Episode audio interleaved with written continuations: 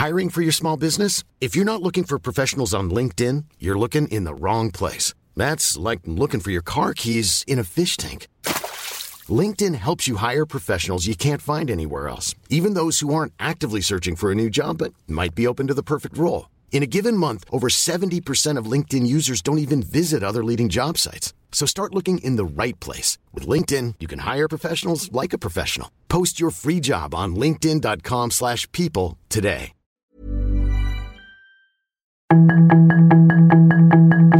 Tarde a tarde, lo que necesitas saber de forma ligera con un tono accesible. Solórzano, el referente informativo.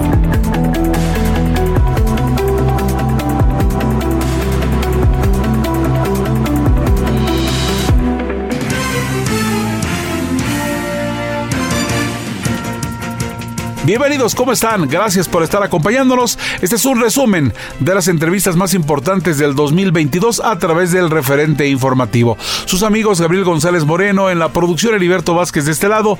Deseamos una excelente tarde y vamos a arrancar con eh, lo mejor de las entrevistas de Javier Solórzano.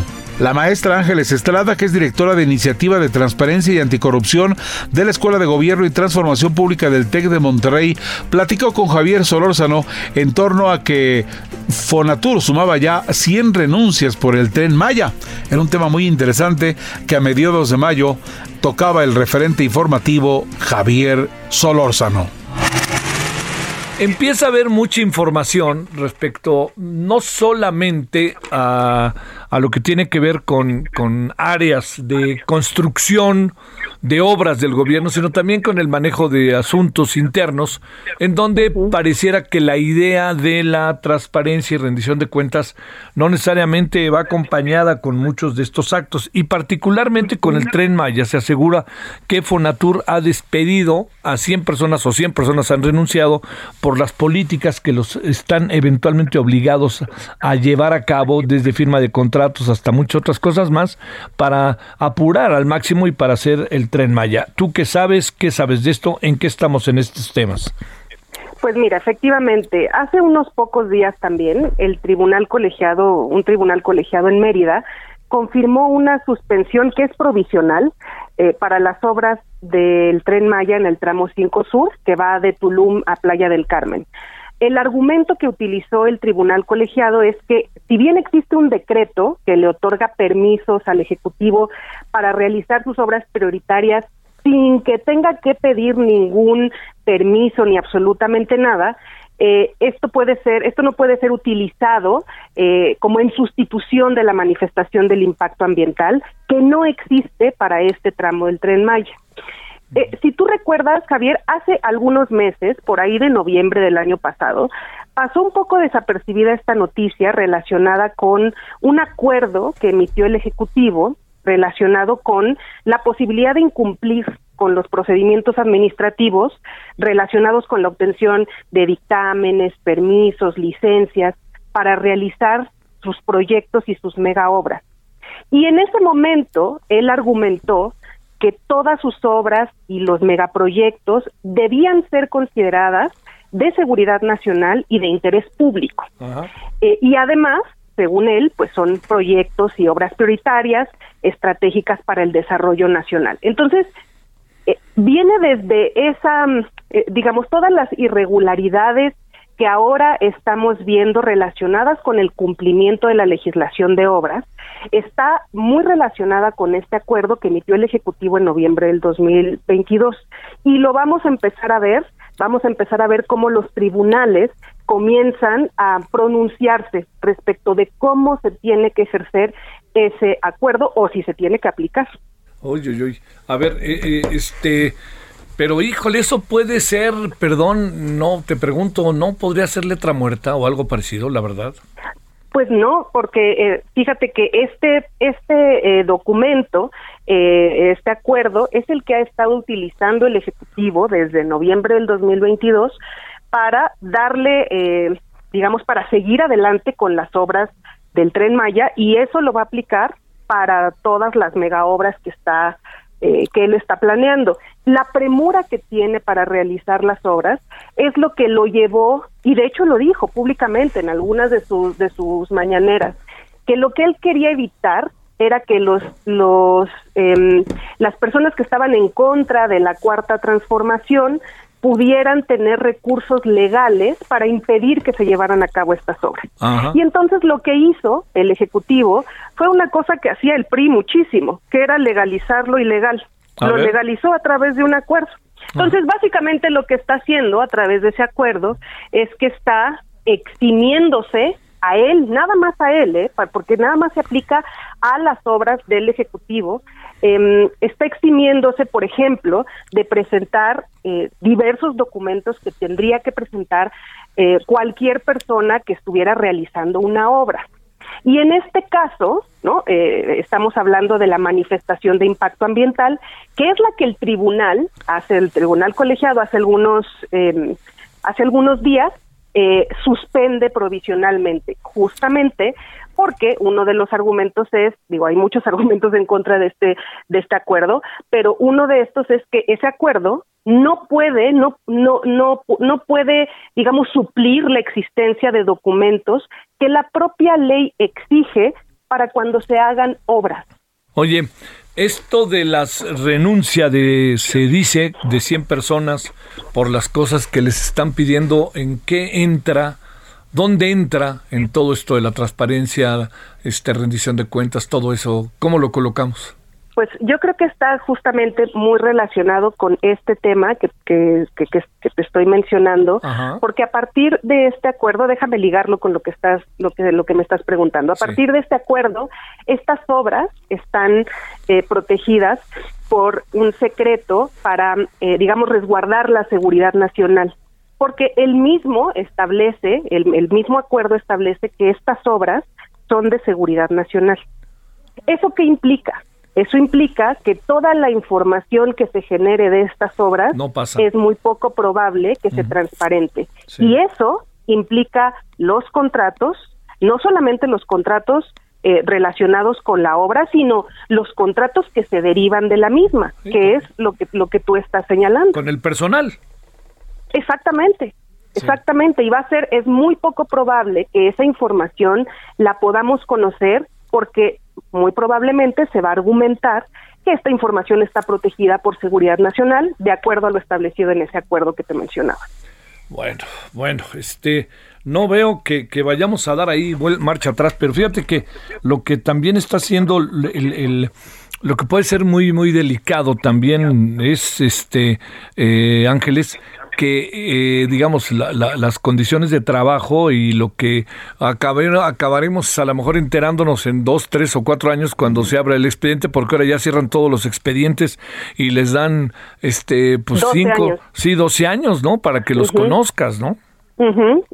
Y muy probablemente, y para, porque aparte acuérdate que se puede extender, y sí, efectivamente, todos estos problemas que estamos viendo relacionados con la contratación de esta de este personal que además ellos mismos señalan que les han solicitado realizar cosas ilegales que les han solicitado realizar ilegalidades y que por eso han decidido más bien retirarse. Muy probablemente esa información nunca la podamos conocer por digamos a través de una solicitud de acceso a información. Bueno, este, pues te mando un saludo Ángeles y sigamos, sigamos, sigamos, no quitemos el dedo del renglón para tratar de hacer la mayor conciencia y que haya transparencia, etcétera. Y yo sí creo que en esto el presidente tendría que, que bueno, esto y en otras cosas tendría que darle giros a las cosas, pero no, no tengo la impresión de que ande en su ánimo hacerlo, Ángeles. Yo tampoco lo creo, no lo veo en el futuro cercano. Sí, no lo veo haciendo con ese ánimo, ¿no? Bueno, muchas gracias, maestra Ángeles Estrada, saludos. Un abrazo a todos, gracias Javier. Solórzano, el referente informativo. Armando Talamantes, que es editor en Quinto Elemento LAF, platicó con Javier Solórzano en torno a que México acababa de rebasar la deshonrosa cifra de 100.000 personas desaparecidas y estábamos apenas el, en el 17 de mayo. Esta es la charla que tiene Armando Talamantes con Javier Solórzano. A ver, ustedes han hecho un trabajo eh, puntual, un seguimiento sistemático sobre el tema de las desapariciones. Aparece un número que se vuelve inevitablemente para voltear y para ver 100 mil. ¿Qué significan 100 mil desaparecidos? ¿De qué periodos estamos hablando? ¿Qué nos puedes contar sobre esto y lo que ustedes han investigado, Armando? Sí, pues efectivamente hemos sido insistentes con este tema en Quinto Elemento y en el proyecto de a dónde van los desaparecidos. Eh, nosotros eh, durante los últimos meses estuvimos analizando estas bases de datos que recopila el registro oficial del gobierno. Eh, llegó, como bien lo dices, el día de ayer a los 100 mil, esta marca eh, histórica, ¿verdad? Pues bastante vergonzosa para, para México, eh, pero estos son solo los registros que tiene contabilizados el gobierno. Sabemos por los colectivos y por los activistas que hay cifras que indican que son más, ¿no? Las personas que están desaparecidas.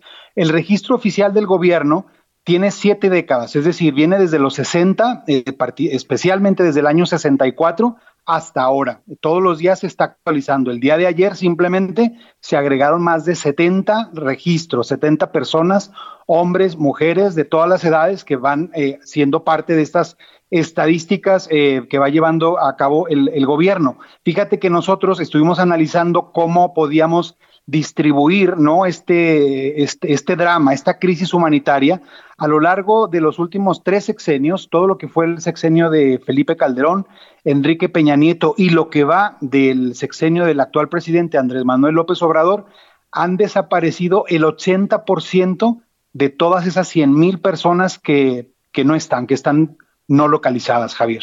Híjole. Oye, a ver, eh, 100 mil personas tendríamos más o menos, si se puede más o menos desde que se tiene el conteo, ahora cuántos años estaríamos hablando? Desde el 64 hasta ahora, eso es lo que está habiendo. Eh, el, registro empezó a tener más, em, digamos, un volumen mucho más grande a partir del año 2006. Eh, como te digo, nosotros hemos estado contabilizando eh, qué es lo que ocurre tenemos detectados pues cuáles son los estados donde está ocurriendo esto. Hay cuatro estados que prácticamente tienen la mitad de las 100 mil desapariciones. Es Jalisco, el Estado de México, Tamaulipas, Nuevo León y Sinaloa.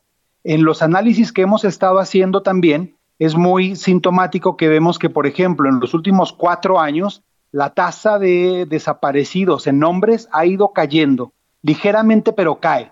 En cambio, la de mujeres está subiendo. Lleva cuatro años de aumentos persistentes. Híjole, híjole, híjole. Este, encontramos, Armando, que la estrategia de gobierno de los últimos años le ha podido dar un giro o algo parecido o no a, lo que estamos viviendo. Los datos no permiten ver eso, más bien al contrario. Fíjate que el, el dato que nosotros tenemos es que en promedio en el sexenio de Calderón desaparecían ocho personas al día. Esa cifra se duplicó en el sexenio de Enrique Peña Nieto, llegó a 16. Y actualmente estamos en un promedio diario de 25 personas, Javier. Entonces, no se está deteniendo el fenómeno, al contrario, parece que está imparable.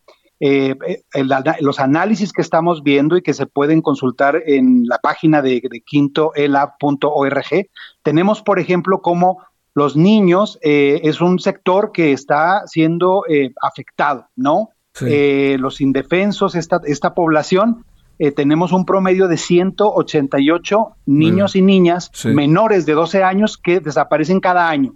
Y fíjate que la tasa al antes de cumplir los 13 años es prácticamente idéntica entre hombres y mujeres, pero cumplidos los 13 años son las mujeres adolescentes las que son más vulnerables de ser desaparecidas en comparación con sus pares varones. Armando Talamantes, editor en Quinto Elemento Lab, gracias. Gracias, Javier. Solórzano, el referente informativo.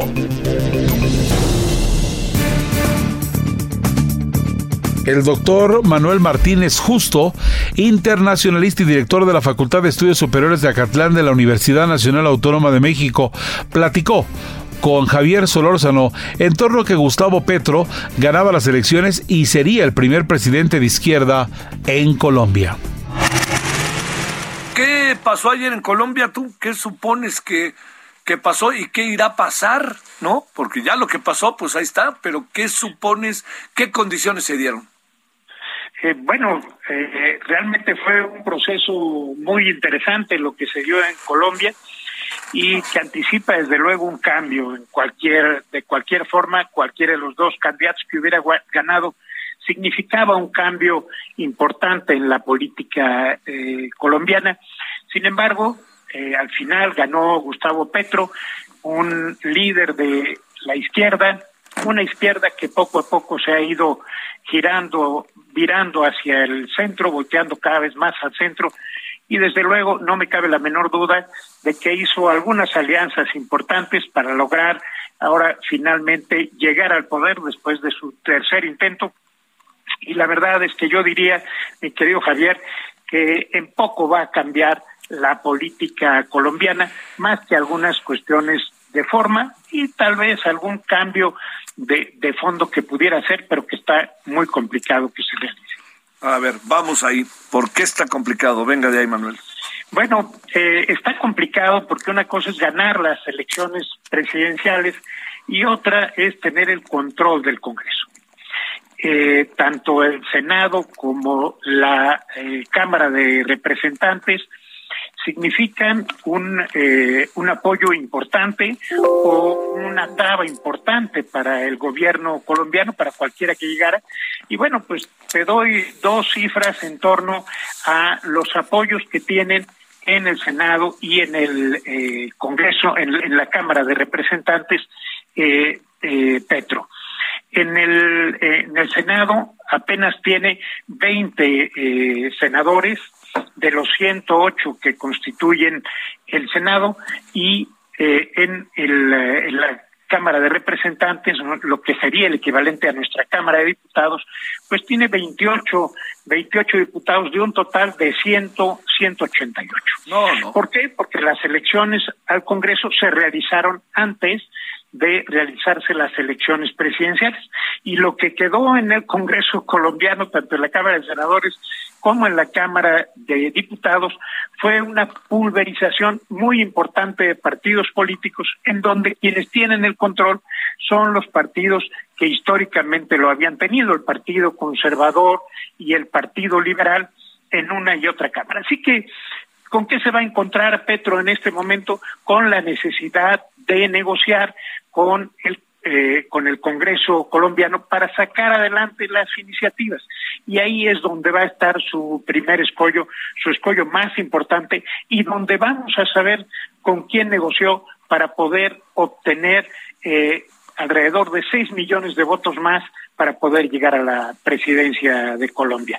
Por ahí va a estar el primer el primer escollo que va a tener que vencer y vamos a ver este exalcalde de Bogotá para poder sacar adelante su gobierno y esos cambios que tanto ha prometido. Oye, este Manuel, doctor, eh, a ver, también viene otra parte que es eh, sumamente importante. Esta elección, al final, lo que acaba también, por lo menos eso es lo que pareciera, ¿no? Así, tiene que ver con que eh, América Latina se va a la izquierda. América Latina se va a la izquierda y si se va a la izquierda, ¿qué es esa cosa que ahora se llama izquierda? Eh? Bueno, esa es una magnífica pregunta que si logramos contestarla adecuadamente, eh, no existe un premio Nobel para los politólogos, pero tal vez estaríamos en condiciones de que nos lo dieran.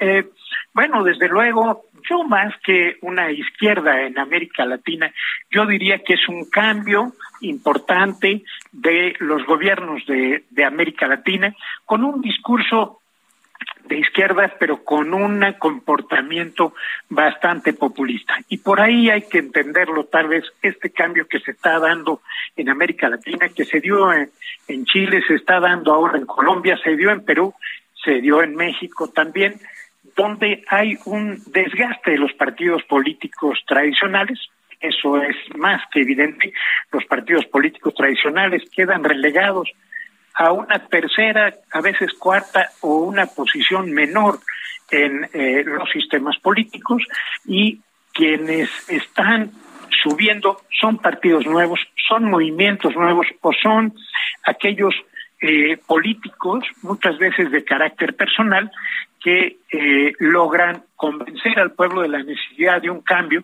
un cambio prometido, pero difícil de cumplir por las propias condiciones de desigualdad que tenemos en América Latina. Así que yo más que un eh, un giro a la izquierda, yo diría que hay un giro hacia el populismo, un populismo que dependiendo del país está atenuado o no por los equilibrios de poderes que existen en cada país. Oye, a ver, aquí con Colombia, eh, para regresar al punto de partida, Manuel, con Colombia el tema es que todavía hay guerrilla, por más que esté cada vez más disminuida, y hay narcotráfico. Ahí, ¿cómo podrá Petro enfrentar todo esto? Eh? ¿Qué ves? Bueno, yo veo que hay una posibilidad de negociación con los grupos guerrilleros, él los conoce desde dentro, él perteneció al M-19, se benefició de los acuerdos con la guerrilla y por lo tanto él puede entender y hablar el mismo lenguaje de la, de la guerrilla.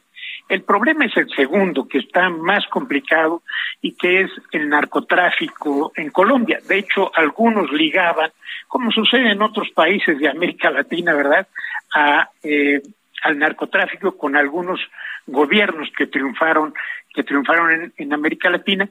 Y bueno, en este caso yo lo veo más complicado que pueda ir eh, negociando el narcotráfico o bien reduciendo el narcotráfico. ¿Por qué? Porque yo creo que el trabajo de eh, ir disminuyendo el poder de los grandes cárteles que eran Cali y Medellín ya se hizo con anterioridad, hoy está más pulverizado, más regionalizado y ahí es donde han construido sus propias trincheras el, narcotráfico y va a ser muy complicado que en los cuatro años que tiene por delante Gustavo Petro pueda lograr eh, por lo menos eh, reducir más el narcotráfico en Colombia, que por otra parte, hay que decirlo, Javier, juega un papel muy importante en la economía colombiana. Así que yo creo que con la guerrilla se puede avanzar más, sobre todo en aquellos casos donde no esté ligado al narco, donde no hay una alianza con el narco, pero en el problema del narcotráfico va a ser sumamente complicado. De hecho, no he visto declaraciones ni cuando eran candidatos de cómo entrarle al problema del eh, narcotráfico. Es algo que no he visto abiertamente que eh, dieran en sus declaraciones eh, ni Petro ni tampoco desde luego Rodolfo Rodolfo Hernández. Ahora le tocará a Petro el lidiar con ese problema que no va a hacer nada. Oye, por último, eh, estaba eufórico el señor de la mañanera hoy, ¿no? Hoy estaba muy eufórico y hasta una cumbia nos puso con Margarita, la diosa de la cumbia, ¿verdad? Porque desde luego él lo que le interesaba es que alguien más cercano con él, más cercano ideológicamente, fuera avanzando en, en América Latina. Es un aliado más, por lo menos así lo considera él, luego lo veremos porque esas alianzas que se hacen para ganar las elecciones luego matizan mucho las posiciones las posiciones políticas, pero desde luego para él la prioridad era que ganaba Pet que ganara Petro, Gustavo Petro, y por lo tanto le dedicó también muchos esfuerzos a esto, no solo en esta mañanera, sino en varias anteriores, donde hablaba de esa guerra sucia contra Petro, y que al final, bueno, pues no le quedó más que eh, pues gozar este, este triunfo, por lo menos momentáneo, y al mismo tiempo bailar la cumbia eh, con Margarita, la diosa de la cumbia. Oye, este, como sea, también hay algo que este, digamos, eh, mucho de lo que hizo el presidente fue con razón el gobierno colombiano, pues este, de injerencista, lo mismo que el presidente dice que no por ningún motivo se metan con nosotros, ¿no? Sí, eh, de hecho, bueno, uno de los principios de nuestra política exterior que está consagrada ahí en el artículo 89 de la Constitución es precisamente la no intervención en los asuntos internos de los estados.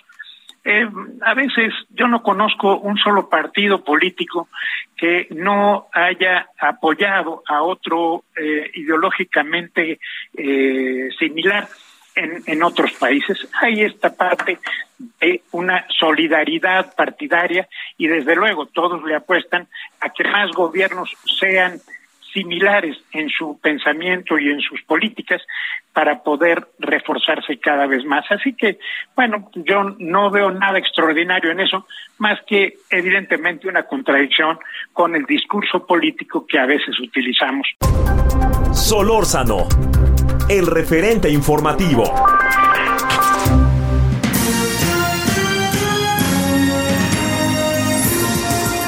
Vamos a ir a una pausa de regreso. Continuamos con más de este resumen informativo a través del Heraldo Radio en todo el país. Gracias por acompañarnos. Son las mejores entrevistas con Javier Solórzano.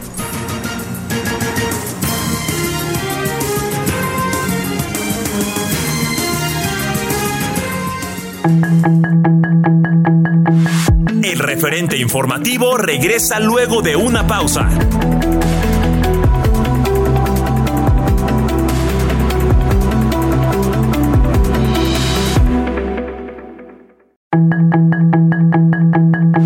Estamos de regreso con el referente informativo.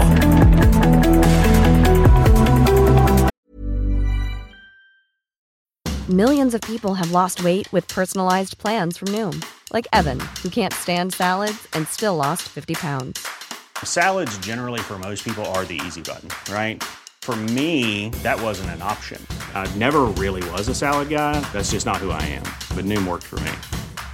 Get your personalized plan today at Noom.com.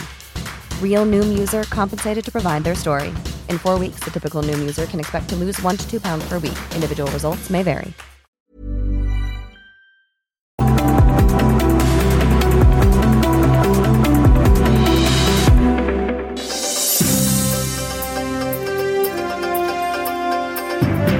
Así es, Javier Solano sobre el referente informativo, lo más relevante de este año 2022. Saludos cordiales amigos del 98.5 en la Ciudad de México y de Aldo Radio La Laguna. Gracias por seguir con nosotros. Lo más importante, lo más relevante del referente informativo a través de este espacio, el 30 de mayo, Javier Solórzano platicó con Roberto Rojo, biólogo y espeleólogo, en torno a que eh, pues la decisión del juez que había ordenado la suspensión definitiva de las obras del polémico tramo 5 del Tren Maya. ¿Lo escuchamos? Oye, a ver, ¿qué fue lo que pasó que genera hoy una una esperanza y a lo mejor también una posibilidad de diálogo este, por aquí, por allá, por todos lados, para, para ver cómo se va a subsanar, si se conserva ya en definitiva, incluso en el juicio, eh, la decisión que tomó hoy de suspender indefinidamente la, la, este, la ruta, el tramo 5 y 6 hasta donde entiendo del tren Maya. A ver, ¿qué fue lo que pasó y por dónde andamos, Roberto? Sí, bueno, fíjate que eh, este resolutivo que cayó el día de hoy lo llevamos esperando ya bastante tiempo, ya había hubo un aplazamiento, tuvo que haberse dado el viernes pasado, pero justamente hoy eh, te cuento rápidamente que tuvimos unos fuegos muy fuertes, unos incendios forestales aquí en la región, en Playa del Carmen los últimos días, ya estuvimos apagando incendios. Y hoy estaba con Pepe eh, ahí en la parte del tramo 5 cuando comenzó a caer una lluvia fuertísima y eh, pero preciosa una lluvia hermosa ahí en, la selva en esta zona y ahí fue cuando Pepe vio la noticia del resolutivo que se daba la suspensión definitiva del tramo 5 sur del Tren Maya. Entonces brincamos, este, nos abrazamos y, y, salieron algunas lágrimas ahí, como bien dices, pues por por por esperanza nos da esperanza este se, está tomando en cuenta la ley y, y bueno pues la verdad eh, nos pusimos muy muy contentos. Sabemos que no termina esto aquí que falta todavía mucho por hacer pero hoy hubo una victoria eh, ciudadana una victoria de la ley una victoria de los hechos de la verdad y, y cosas como esta es importante que sucedan en nuestro país ¿Qué fue lo que pasó exactamente, como para ponerlo en perspectiva y hasta dónde obliga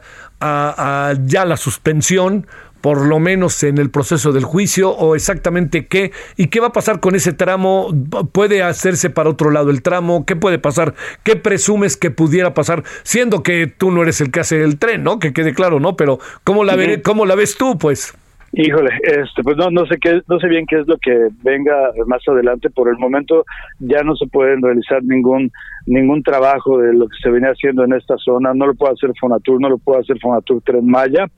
Y, y bueno, pues ahora nosotros nos vamos a enfocar en la restauración de, de esto que fue, de esta selva que fue devastada. Eh, y bueno, pues no sabemos qué, qué, es lo que venga ahora por, por parte del proyecto, del gobierno. Eh, definitivamente ya lo hemos visto a lo largo de este tiempo por esta zona. Es, es, casi imposible que, pase eh, un, un, tren como está planteado hasta el momento, por todas las razones que se han hecho hasta, ahora, pero además, pues por las malas decisiones y lo, y lo, lo mal que se había venido haciendo todo este proceso.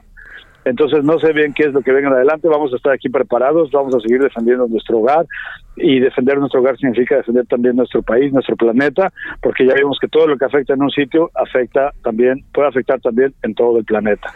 A ver, esto para ponerlo también en perspectiva es lo siguiente. Lo que estamos viendo también es que ustedes, eh, digamos, ustedes piensan eh, ahora sí que volver a plantar, volver a arreglar, por decirlo de alguna manera, ponerla otra vez esa zona en concordancia con el medio ambiente. Eso, ¿quién lo, quién lo va a hacer? ¿Desde cuándo lo, puede, lo pueden hacer? Pregunto Roberto, porque no sé si hay algún tipo de imposibilidad de carácter legal en función de eh, la suspensión, no sé qué les permite y qué no les permita. Y tercero, ¿hacia dónde irá ¿Cuánto tiempo esta suspensión definitiva? Porque se habla de que se llevará a efecto esta suspensión en el proceso del juicio. Y si el juicio resultara desfavorable, aquí vamos otra vez para atrás, hasta donde entiendo. A ver, Roberto, cuéntanos. Sí, pues lo, que lo que va hasta el momento es una eh, ahora es que una una, una batalla eh, ganada pero todavía no está ganada la guerra. Falta todavía un proceso largo, tenemos que estar al pendiente, pero eh, nosotros estamos confiamos en, en, pues ahora confiamos más en la, legalidad y sabemos que esto no estuvo bien hecho desde un principio y también sabemos que a futuro debe el, el, enfoque del estado de Quintana Roo debe ser de conservación eso lo hemos planteado muchas veces, no de turismo, primero de conservación, porque una vez que tú conservas las maravillas y bellezas que hay en este sitio, ahora sí va a venir el turismo, va a venir la economía y van a venir muchas cosas más. No necesitamos eh, una enorme eh, infraestructura, sí tenemos que solucionar cosas, pero no necesitamos más cuartos de hotel, por ejemplo, necesitamos preservar la naturaleza de este lugar, que es la que atrae al turismo. Si perdemos esta naturaleza, ni turismo, ni economía, ni nada más va a pasar aquí. Entonces lo que vamos, lo que queremos proponer es uno, que todo este territorio sea patrimonio de la humanidad, porque tiene todas las características para hacerlo, culturales, biológicas, geológicas, históricas y demás. Y, eh, y tenemos eh, lo más inteligente por hacer aquí es buscar que lo que el, objetivo del Estado de Quintana Roo sea de conservación. Ya hay ejemplos en otros países, en otros lugares donde se apuesta a la conservación y sigue habiendo progreso y sigue habiendo eh, ganancias y siguen habiendo muchas cosas porque tienes tu tesoro que, que, es la naturaleza en las manos. Entonces, bueno, esa es la, la respuesta a tu primera pregunta. Lo que sigue eh, adelante, pues, pues vamos a vamos a ver, la, la naturaleza se, se regenera solita si la dejamos, no hay que ayudarle mucho y esta herida, esta cicatriz que tiene nuestra selva ahora sanará si somos lo, suficiente, lo suficientemente sabios para, para conservar en el futuro en esta región. Bueno, pues este Roberto, pues sí, un paso importante. ¿Ustedes se van a poner a trabajar ya en la zona luego, luego o qué iban a hacer? Este, pues no hemos, hemos dejado de trabajar aquí. No, no, pero me refiero, porque es que no se podían meter, en fin, no, no se podía hacer nada mientras estuviera el proceso, ¿no? Sí, sí, no, pues estamos al pendiente, por supuesto, de todo lo que sucede en nuestra zona. Por ejemplo, debemos evitar que se convierta en un basurero. Claro. Debemos evitar que lleguen invasiones. Debemos evitar muchas cosas. Entonces, pues ese va a ser el, trabajo siguiente, ¿no? O sea, si no podemos eh, actuar directamente en el, en el terreno, pues por lo menos tenemos que verificar que, que no sea, que no, que no se, que no se dañe más. Te mando un gran saludo, Roberto Rojo, biólogo, espeleólogo, por este gran paso que se dio el día de hoy. Pues muchas gracias a ti, gracias por tu tiempo y esto lo tomamos como una enseñanza de cómo la sociedad civil puede y debe, tenemos la obligación de preservar nuestro México y su riqueza natural para el futuro y todas las generaciones. Es nuestra oportunidad y es nuestra obligación moral en este momento, aquí y ahora. Muchas gracias, Roberto. Saludos. Solórzano, el referente informativo. La activista feminista lesbiana mexicana fue integrante de la Asamblea Constituyente de la Ciudad de México, Lol King Castañeda Vadillo. Platicó con Javier Sorózano el 17 de junio pasado en torno a que facilitaba la Suprema Corte de Justicia de la Nación a menores trans cambiar el género de su acta de nacimiento. Algo interesante que era una noticia muy importante para mediados de junio facilita la Corte a menores trans cambiar el género de su acta de nacimiento, su identidad. A ver, Yo te diría que alcanzas a saber de esto, porque como bien sabes, Lolkin, mucha gente no le ha de gustar. ¿no? Y a mucha gente, pues ha de decir, por fin se hizo, son menores de edad. ¿Cuáles son tus reflexiones, Lolkin, sobre ello?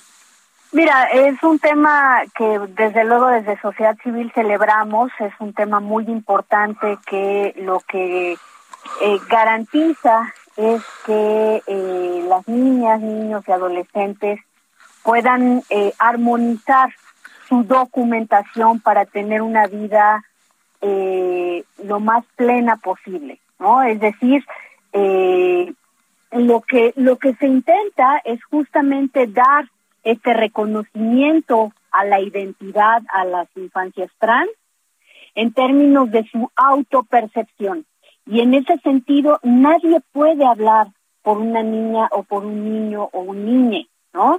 Por supuesto que la discusión se ha centrado en términos de ver a las infancias como personas, personas menores e impedidas que están sujetas a la voluntad de alguien más, en este caso de su familia, y como si no tuvieran eh, desde ya, desde, desde la infancia, eh, el derecho a, eh, a opinar sobre, sobre lo que le compete, a tomar decisiones respecto de cómo, qué, qué, qué quiere comer, qué le gusta vestir, que pueda eh, asistir a una escuela sin tener que, eh, que, pues que vivir una doble vida, ¿no? Es decir, ocultar su identidad sin tener que ser objeto de el acoso escolar, que es un tema gravísimo en nuestra sociedad, eh, y que además, por supuesto, el hecho de que las niñas y los niños no tengan su identidad eh, garantizada en términos de autopercepción, lo que ocasiona es que tengan eh, desde deserción escolar, acoso escolar, eh, pero incluso a situaciones mucho más graves que van a intentos de suicidio, a laceraciones, porque es el, el, el impacto social del desprecio y de la desigualdad es a la sanción a la que les imponemos en el momento en el que no les reconocemos su identidad. Ese es quizás el punto de partida. A ver, ¿cómo, cómo deben de tratar, te diría yo, Lolkin, las familias en, su, en sus casas esto? Mira, desde luego que eh, no es un tema simple. Evidentemente, cuando cuando nace un bebé, pues la familia le, le recibe desde su eh, desde sus prejuicios, desde desde la idea que han preconcebido para ese ese niño esa niña, ¿no? Si va a ser este médico, eh, ingeniera, en fin, cómo lo está imaginando su familia y entonces evidentemente estamos hemos crecido en nuestra sociedad que sigue siendo eh, preponderantemente machista, misógina, discriminatoria, racista. Esa es nuestra sociedad mexicana eh, desde, desde sus orígenes y que a partir de eso, evidentemente, eh, cuando una niña, un niño, eh, dice abiertamente que su identidad de género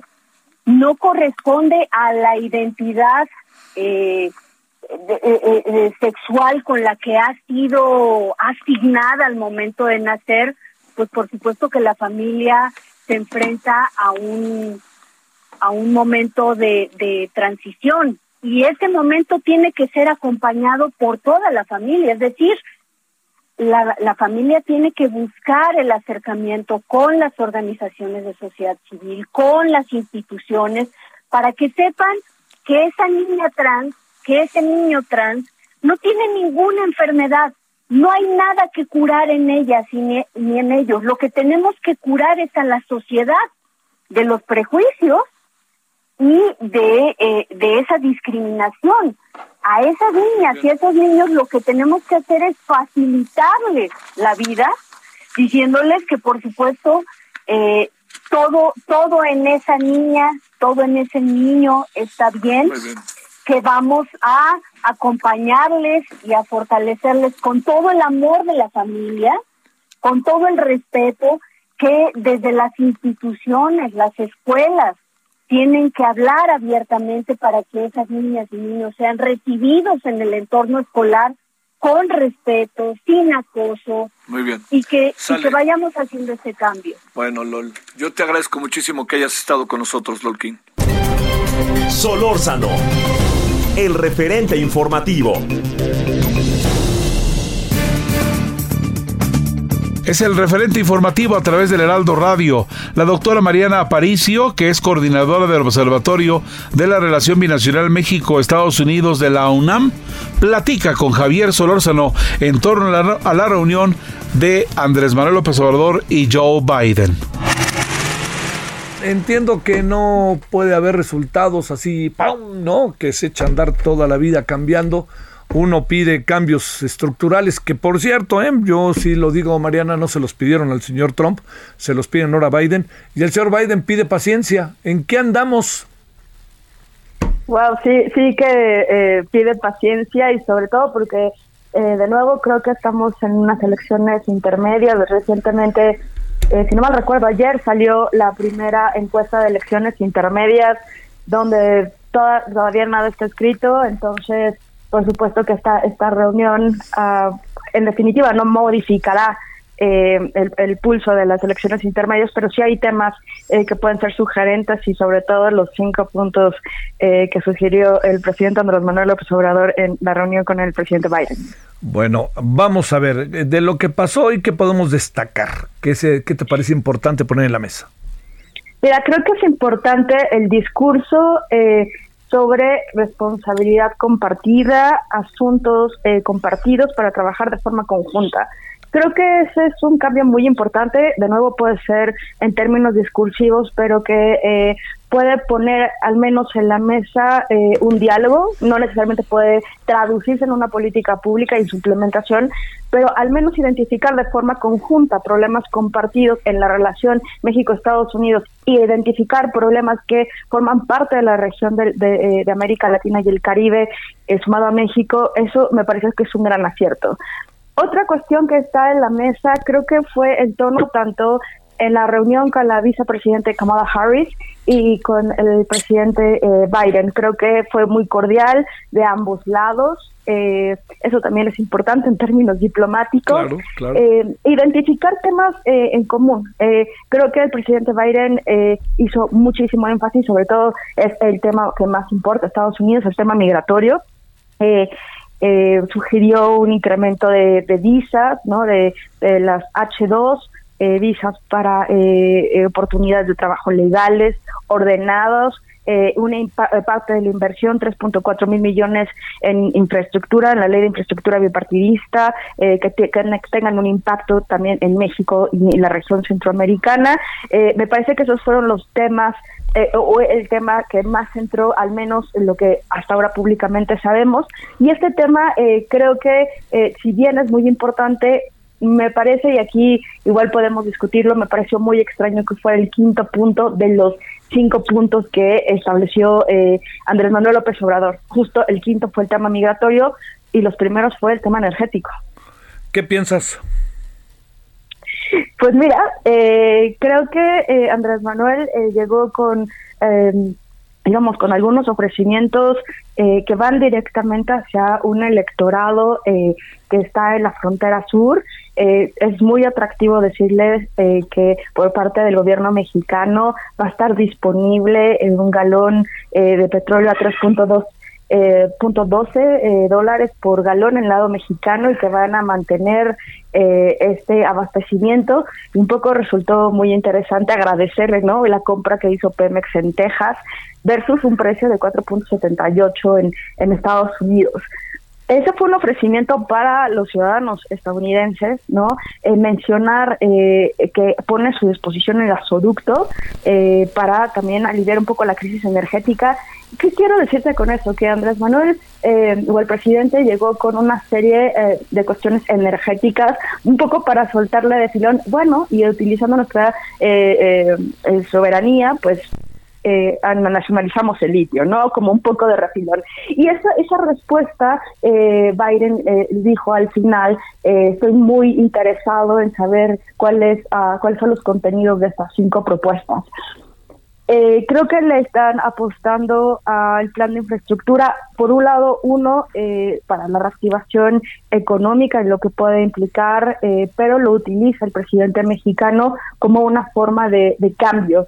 Eh, justo tu propuesta, ¿no? Le dije al presidente Biden que es una aprobación bipartidista, pues podríamos aprovecharla para pisos temporales para trabajadores legales, ¿no? Entonces hay, hubo un juego ahí que de nuevo eh, lejos, como bien decías, eh, podemos saber de resultados de facto. Creo que hubo un juego bastante, bastante interesante sobre lo que se ofreció y lo que se está pidiendo.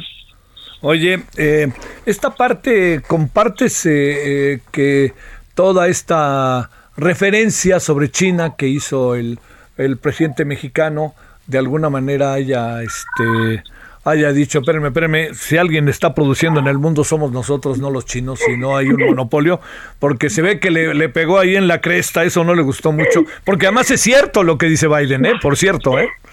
Eh, claro, no, por supuesto. Yo creo que lo despertó. Biden llegó un momento, eh, si los que nos están escuchando pueden apreciar el video, llegó un punto en que estaba un poco desesperado Sí, al, al, al, sí, al- momento en que hizo una broma, ¿no? Diciendo que se sorprendía una camarógrafa que no que no movía el teléfono, ¿no? Eh, creo que lo, eh, eh, creo que eso, no sé si lo tenían o lo tenía clara, claramente en su discurso, pero es algo que se ha manejado un poco, utilizar el TEMEC como una fuente de contención vinculado al cástamo República Dominicana como parte de la estrategia de guerra comercial que tienen con la República Popular China.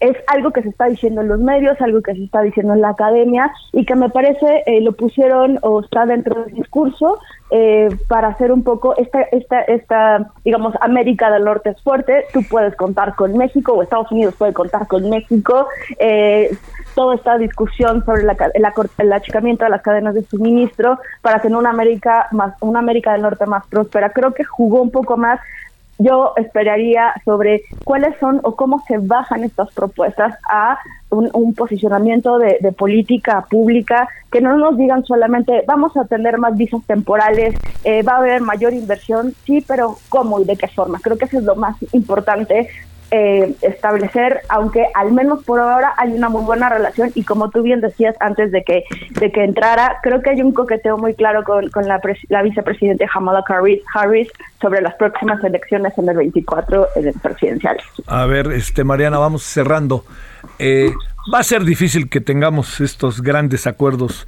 Este, ya no se dan en el mundo hoy, ¿no? Se va, esto poco a poco se va amarrando, diría yo, ¿no? O esa es mi impresión, Mariana, ¿o qué piensas? Mira, creo que en el caso de nuestra relación hay otros canales que son mucho más fuertes, son canales institucionales que independientemente de quién está en el poder, te sigue trabajando día con día, ¿no? Los consulados eh, de las representaciones mexicanas en Estados Unidos hacen un trabajo arduo, los distintos niveles de gobierno. Digamos que este tipo de reuniones lo que hacen es como decirnos con bombo en platillo lo, la, la idea o la agenda que se está estableciendo. Eh, creo que va más allá de estas, de estas visitas de trabajo, eh, sobre la relación intensa que hay entre ambos países, pero sin lugar a duda eh, tener una agenda migratoria eh, tal como muchas de las personas eh, buscan, ¿no? que viven en Estados Unidos. De hecho, justo fue el último punto de petición de Andrés Manuel respecto al presidente Biden. Eso claramente no lo podremos ver ahora No. ni, ni en un años muy cercanos. Yo creo que eso es bastante imposible, al menos por ahora. Bueno, este, a ver, entendiendo que esto no se acaba hasta que se acabe y que hoy en la tarde también hay actos y el presidente anda paseándose, no lo digo peyorativamente, por la ciudad de Washington, que se le han acercado, pues yo decía que si lo dijera un periódico de México dirían que cientos de miles de migrantes, si lo dijera otro periódico de México diría unos 30 o 40. Entonces, este, hagamos, ahora sí que hagamos de como quieran, pero no se ve que sea numeroso, no lo digo pero tampoco peyorativamente, pero gente se le acercó y migrantes, este, como se recorrieron el país también para demandar, ¿no? Que el consulado, que todo esto. A ver, para cerrar, eh, lo que va, ¿cuánto le ponemos de calificación a esto? Si es posible ponerle una calificación sustentado en lo que nos has venido también diciendo. Me estás poniendo en un aprieto. Oye, pero, pero como tú eres, pero como tú eres maestra de la UNAM, no te queda otra que evaluar. Eso está muy difícil, pero, pero yo creo que eh, eh, si evaluamos eh, cualitativamente y no cuantitativamente, creo que hay un ambiente positivo, con capacidad de trabajo pero de nuevo hay que eh, esperar a cómo eso se baja en una propuesta formal en recursos económicos e implementación de políticas públicas y por supuesto de sus propias evaluaciones para seguir en un camino eh, en donde ambos países sean benéficos. Solórzano, el referente informativo.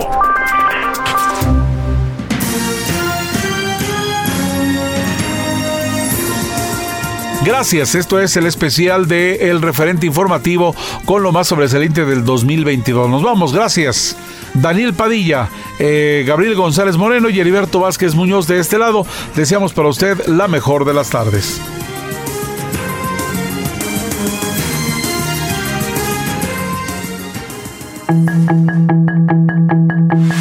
Hasta aquí Solórzano, el referente informativo.